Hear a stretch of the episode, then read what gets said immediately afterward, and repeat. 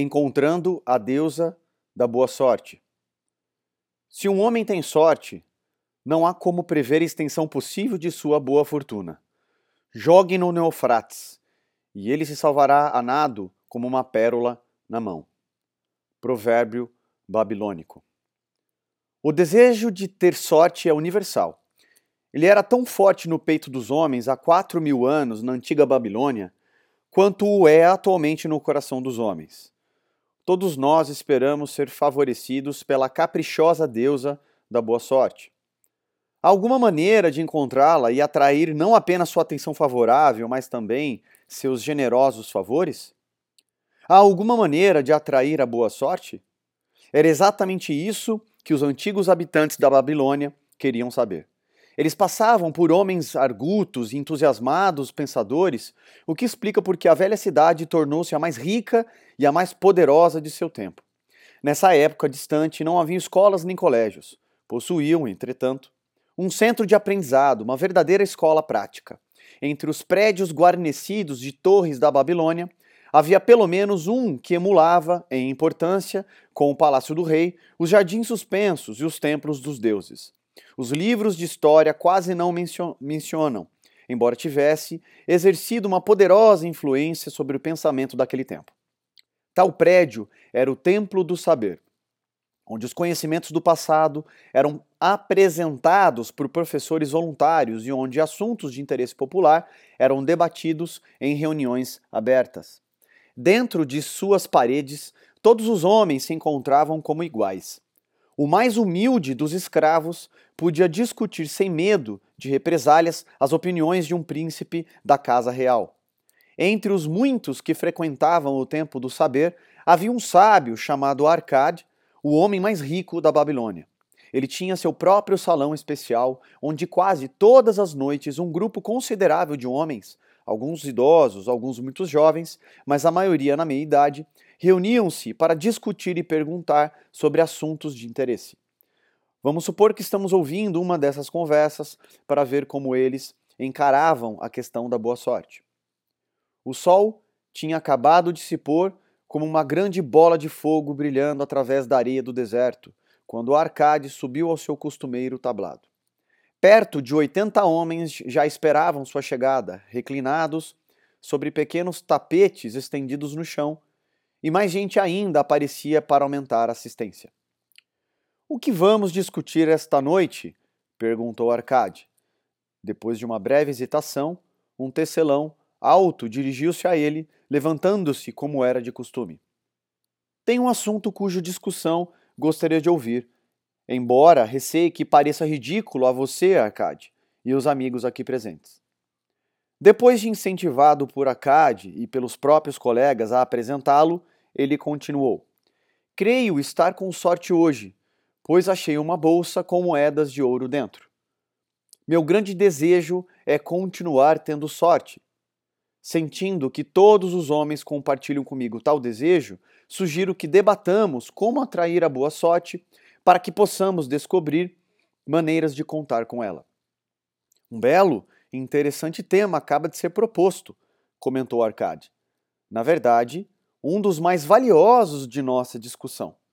Para alguns homens, a boa sorte não passa de um acontecimento casual que, como um acidente, pode ocorrer a alguém sem propósito ou razão.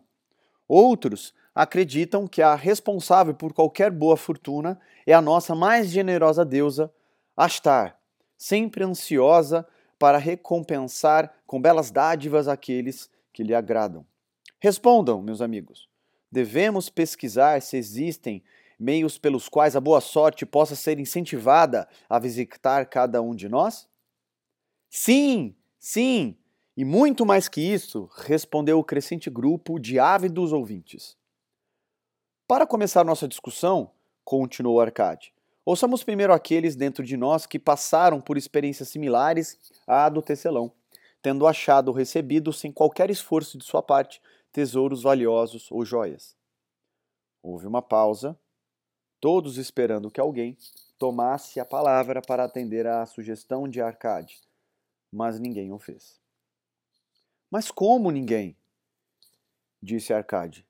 Então esse tipo de boa sorte deve ser realmente raro Quem agora oferecerá uma sugestão para continuarmos nossa busca? Eu farei, disse um jovem bem vestido, levantando-se. Quando o homem fala de sorte, não é natural que seus pensamentos estejam voltados para as mesas de jogo? Não é ali que encontramos muitos homens cortejando o favor da deusa na esperança de que ela os faça ganhar a todo momento? Como o jovem tivesse, depois dessas breves palavras, retomado seu lugar, uma voz ergueu-se. Não pare, continua sua história. Diga-nos, por acaso pode contar com o favor da deusa nas mesas de jogo? Ela fez com que os cubos caíssem com o lado vermelho virado para cima, enchendo sua bolsa, à custa do homem das apostas, ou ao contrário, permitiu que o lado azul fosse o vitorioso, propiciando ao outro passar a mão em suas moedas de prata arduamente conquistadas? O jovem juntou-se aos risos, sem maldade da sala, e replicou: Não posso deixar de admitir que a deusa não parecia saber que eu me achava no local. Mas e quanto aos demais? Encontraram-na esperando em tais lugares para rolar os cubos em favor de vocês? Estamos ávidos para ouvir tanto quanto para aprender. Um sábio começo, atalhou Arcade. Achamo-nos aqui para considerar todos os lados de cada questão. Ignorar as mesas de jogo seria fechar os olhos a um instinto comum a muitos homens que gostam de tentar a sorte, apostando uma pequena soma de dinheiro na esperança de conseguir somas bem maiores. Isso me faz e me traz à lembrança as corridas de ainda ontem, gritou um outro ouvinte. Se a deusa frequenta as mesas de jogo, certamente não desdenha as corridas onde carros de guerra dourados e cavalos espumantes oferecem muito mais hesitação e excitação. Conte-nos, honestamente, Arcade, foi ela quem lhe soprou que devia apostar naqueles cavalos cinzas de Nínive? Eu estava de pé bem a seu lado e mal pude acreditar em meus olhos quando o vi apostando neles. Você sabe tão bem quanto nós que nenhuma parelha em toda a Síria pode competir com nossos amados baios numa bela corrida.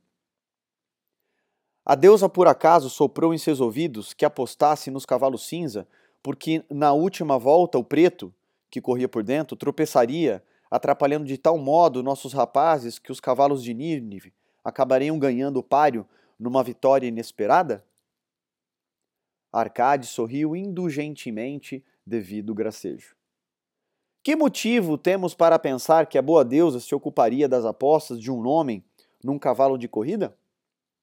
Para mim, ela é uma deusa de amor e dignidade, cujo prazer consiste em ajudar-nos, ajudar os necessitados e recompensar aqueles que fizeram por onde merecer.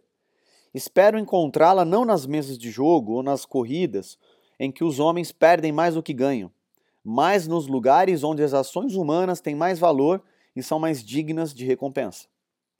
No cultivo da terra, nas relações comerciais honestas, em qualquer ocupação humana, há oportunidade de lucros decorrentes do esforço, esforço pessoal e de negócios bem realizados. Naturalmente, nem sempre o indivíduo será recompensado, porque às vezes seu juízo pode falhar, tanto quanto em outras ocasiões. Os ventos, com o mau tempo, podem acarretar um malogro de todos os seus esforços, mas, se persistir, poderá contar com bons lucros no futuro. Isso acontece porque as chances de lucro estão sempre a seu favor. Mas quando o homem joga apostando, a situação se inverte, pois as possibilidades de lucro acham-se frequentemente contra ele e a favor daquele que dirige a banca. O jogo sempre beneficia este último.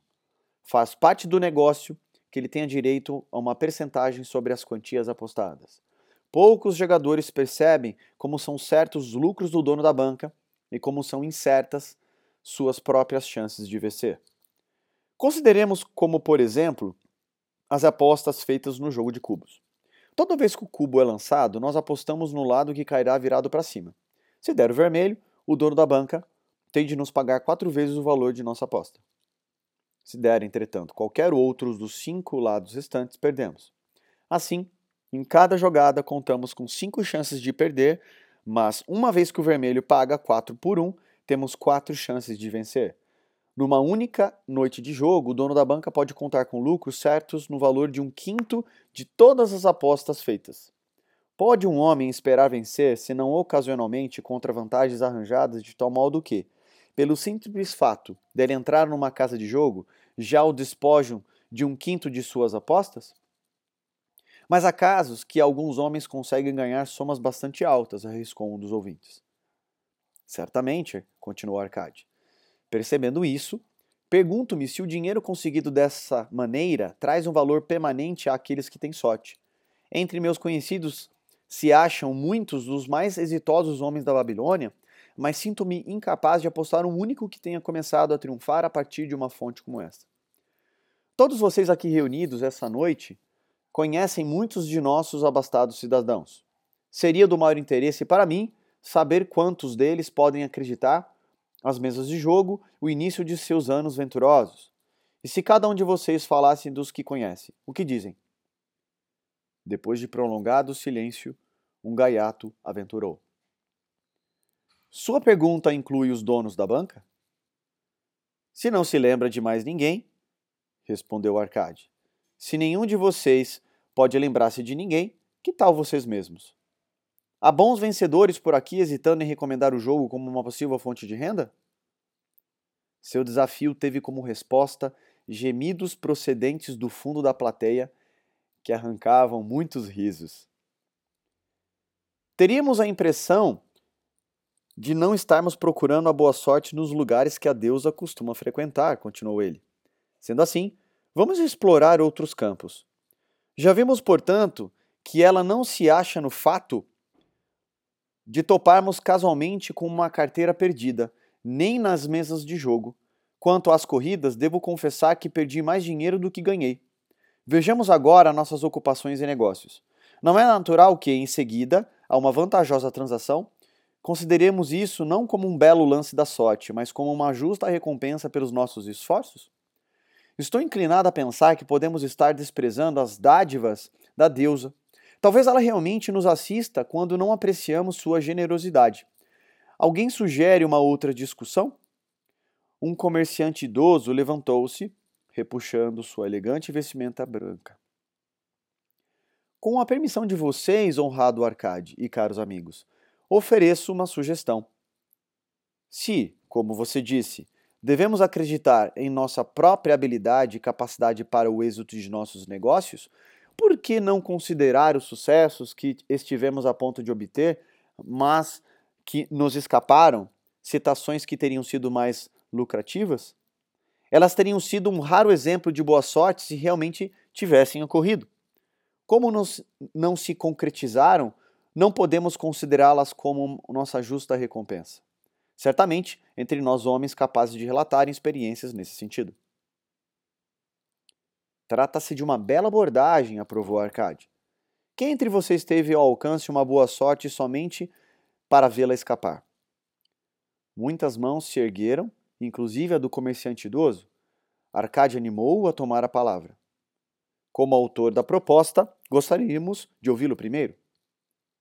Contarei de bom grado a vocês uma história, disse ele que ilustra como a boa sorte pode chegar tão perto de um homem e quão cegamente pode ele permitir que ela escape, trazendo perda e remorso.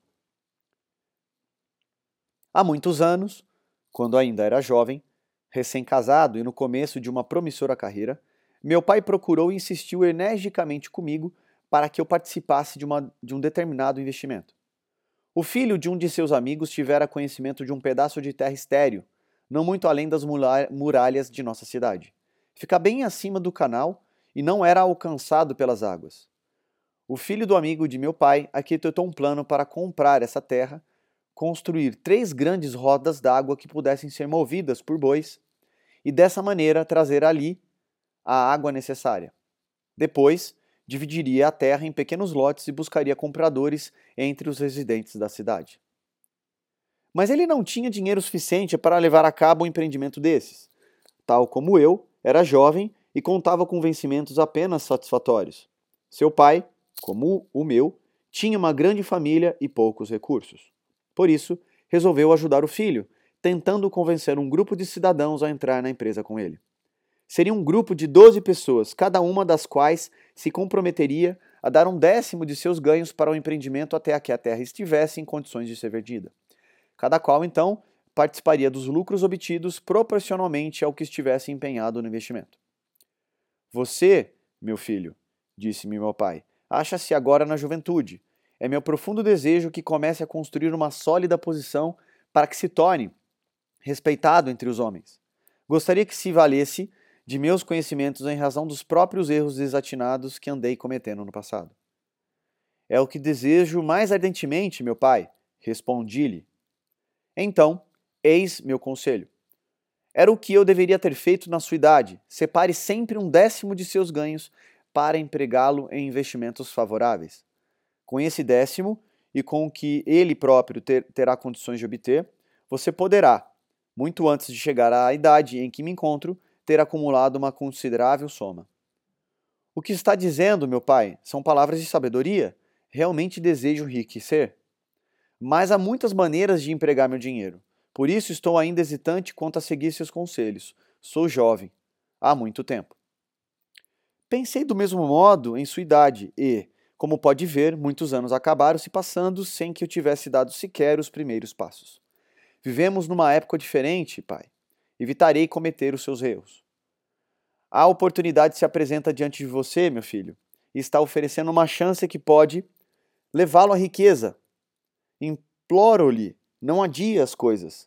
Procure amanhã mesmo o filho de meu amigo e combine com ele pagar 10% dos seus ganhos para esse investimento. Sim, vá amanhã mesmo. A oportunidade não espera por ninguém. Hoje está aqui, amanhã já não sabemos para onde se foi. Por isso, não perca tempo. Apesar dos conselhos de meu pai, hesitei. Tinha acabado de chegar à cidade, trazidas por mercadores vindos do leste, roupas tão refinadas que eu e minha boa esposa logo pensamos em comprar. Se tivesse de destinar um décimo de todos os meus ganhos para o tal investimento, seria obrigado a privar-nos desse e de outros prazeres tão desejados. Demorei a tomar uma decisão, até que ficou tarde demais. Temos depois, acabei me arrependendo. O empreendimento revelou-se mais vantajoso do que qualquer um dos participantes poderia prever. Essa é a minha história, mostrando como me permiti que a boa sorte escapasse. Nessa história, vemos como a boa sorte costuma procurar o homem que acredita nas oportunidades, comentou um homem moreno do deserto. Para construir uma sólida posição é sempre necessário um começo. Esse começo pode ser algumas moedas de ouro ou de prata que um homem separa dos próprios ganhos para o seu próprio investimento. Eu, por exemplo, sou proprietário de muitas cabeças de gado. Tudo começou quando ainda não passava de um rapazinho com a compra de um bezerro por uma moeda de prata. Sendo o início de minha riqueza, isso teve uma grande importância para mim. Dar o primeiro passo para construir uma sólida posição é uma boa sorte que pode acontecer a qualquer homem. O primeiro degrau, transformando os cidadãos que ganham por seus próprios esforços em homens que começam a ter lucros pelo bom emprego de seu dinheiro, é sempre importante.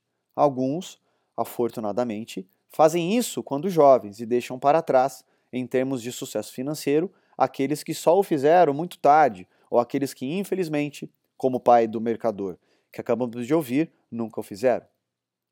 Tivesse nosso amigo, o mercador, seguido esse rumo em sua juventude, quando a oportunidade se lhe apresentou. Hoje estaria acumulado de muitos bens do mundo. Se a boa sorte de nosso amigo tecelão o incentivador a subir um degrau, como esse por sua vez, ele não será mais que o começo de uma fortuna muito maior. Obrigado! Gostaria de falar também. Um homem de outro país levantou-se. Sou sírio. Não falo bem o idioma de vocês. Quero chamar esse amigo, o mercador, por um nome, embora vocês possam achar que não se trata de um termo polido. Mas acho que é o único que lhe merece só que não conheço a palavra certa aqui na Babilônia. Se usar o meu próprio idioma, vocês não entenderão. Por isso, por favor, cavalheiros, digam-me o nome correto para todo aquele que costuma deixar para depois coisas que podem ser boas para ele. Procrastinador! gritou uma voz. É isso! berrou Sírio, agitando muito as mãos. Ele despreza as oportunidades quando elas aparecem. Prefere esperar. Ele diz: No momento já estou com bons negócios. Daqui a pouco a gente vê isso. As oportunidades não esperarão por um companheiro tão lento como esse. Elas acham que, se um homem deseja realmente ter sorte, deve se apressar-se. O sujeito que não se atira quando as oportunidades se apresentam não passa de um procrastinador como nosso amigo, esse mercador. O mercador levantou-se, curvando-se logo em seguida, respeitosamente, em resposta ao riso geral. Em toda, tem toda a minha admiração, estrangeiro dentro de nossos portões, por não hesitar em falar a verdade. Ouçamos agora uma outra história sobre oportunidades, atalhou Acade. Quem poderia falar agora? Eu, respondeu um homem de meia idade. Sou um comprador de animais, em geral camelos e cavalos. Às vezes também compro ovelhas e cabras. A história que tenho para contar mostrará como a oportunidade veio até mim uma noite quando menos a esperava. Foi talvez por isso que a deixei escapar. Confio a vocês, entretanto, o julgamento. Retornando à cidade uma noite, depois de uma desencorajadora expedição de dez dias em busca de camelos, fiquei muito irritado por encontrar os portões da cidade fechados e trancados. Enquanto meus escravos armavam a tenda para o pernoite, que seria passado com pouca comida e sem água, aproximei-me de um fazendeiro idoso que, como nós mesmos, achava-se fora das muralhas. Honrado Senhor, dirigiu-se ele a mim. Por sua aparência, julgo estar falando com um comprador. Se eu estiver certo, muito me agradaria vender-lhe o mais excelente rebanho de ovelhas a um ótimo preço. Ai de mim, minha esposa encontra-se de cama, ardendo em febre. Preciso voltar o mais depressa possível. Compre minhas ovelhas para que eu, e meus escravos montemos em nossos camelos e partamos imediatamente. Estava tão escuro que eu não podia ver o rebanho, mas pelos balidos imaginei que devia ser bastante grande. Havendo consumido inutilmente dez dias à procura de camelos, fiquei contente em fazer negócio com ele. Em sua ansiedade, o homem acabou fixando um preço bem, bem interessante. Aceitei sabendo que meus escravos podiam conduzir o rebanho através dos portões da cidade pela manhã e vendê-lo com lucro substancioso. Fechado o negócio, ordenei aos escravos que trouxessem tochas a fim de contarmos o rebanho, que, segundo as declarações do fazendeiro, tinha 90, 90 eh, 900 cabeças. Não vou sobrecarregá-lo, meus amigos, com a narração de nossas dificuldades para contar esses animais cansados, mortos de fome e de sede. Isso se revelou uma tarefa impossível. Por isso, disse claramente ao fazendeiro que eu teria de esperar a luz do dia para conferir o rebanho, e que só então lhe pagaria. Por favor, honrado senhor, lamentou-se ele, conceda-me dois terços do preço esta noite para que eu possa partir. Deixarei meu escravo mais inteligente e educado para ajudá-lo na contagem pela manhã. Ele de minha inteira confiança, e o Senhor poderá pagar-lhe o restante.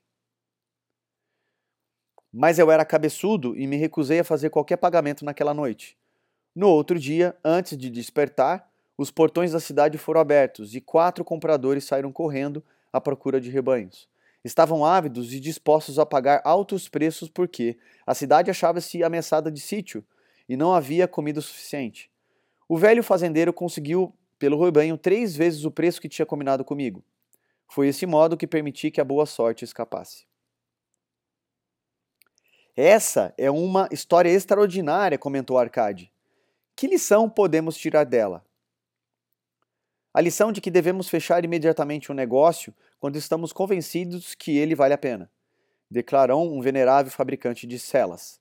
Se o negócio for bom, você precisa proteger-se tanto contra sua própria fraqueza quanto contra qualquer outro concorrente.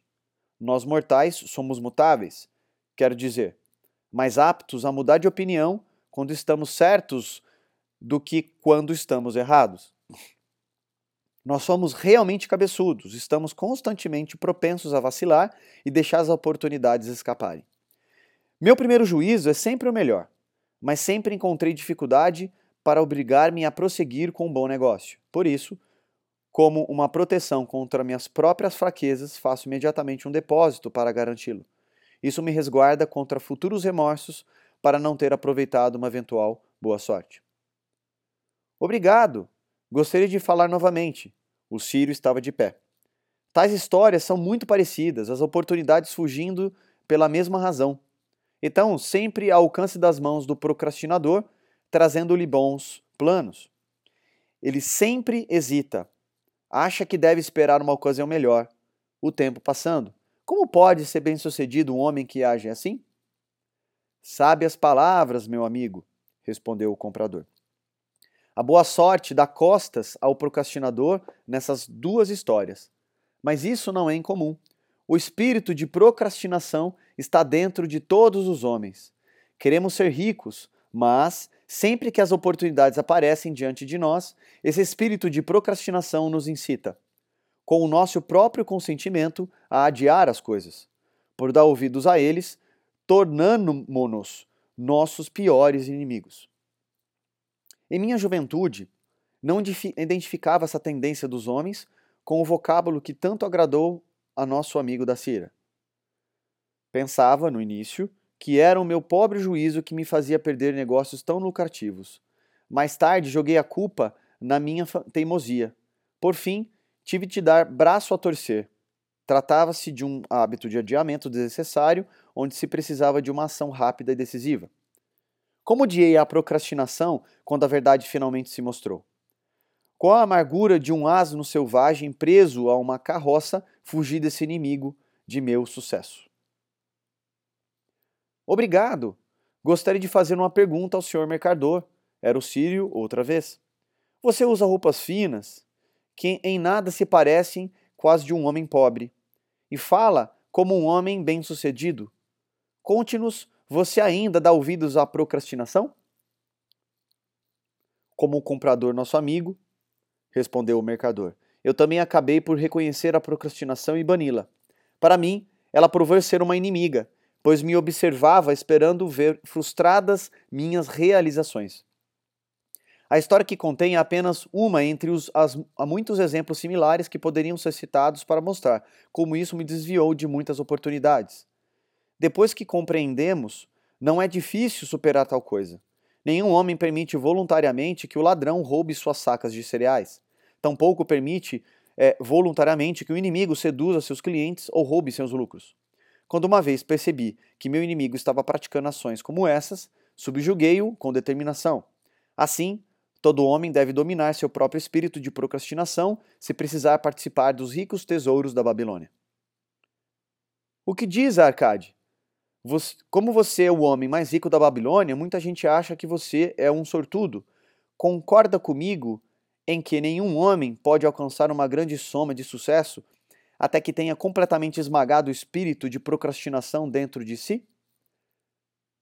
As coisas realmente se passam como você afirma, admitiu Arcade.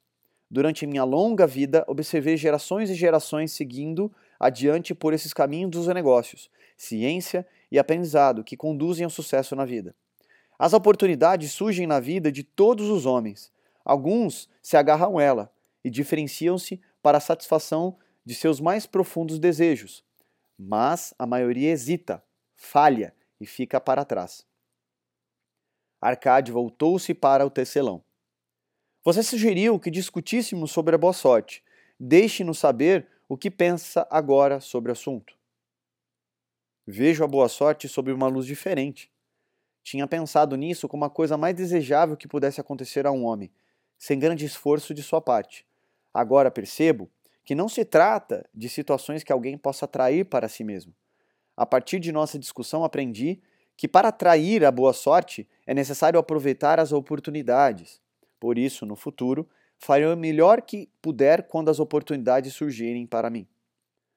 Você pegou bem o sentido das verdades trazidas à luz por nossa discussão, replicou Arcade. A boa sorte, de acordo com o que vimos, segue de perto as oportunidades, mas raramente chega de outro modo.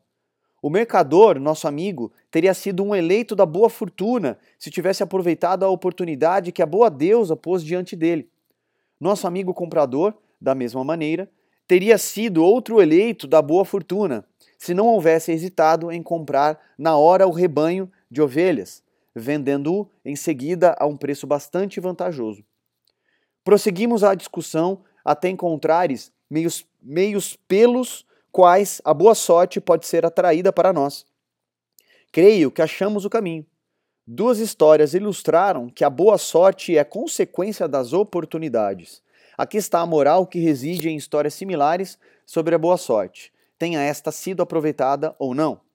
A boa sorte pode ser atraída desde que estejamos atentos às oportunidades.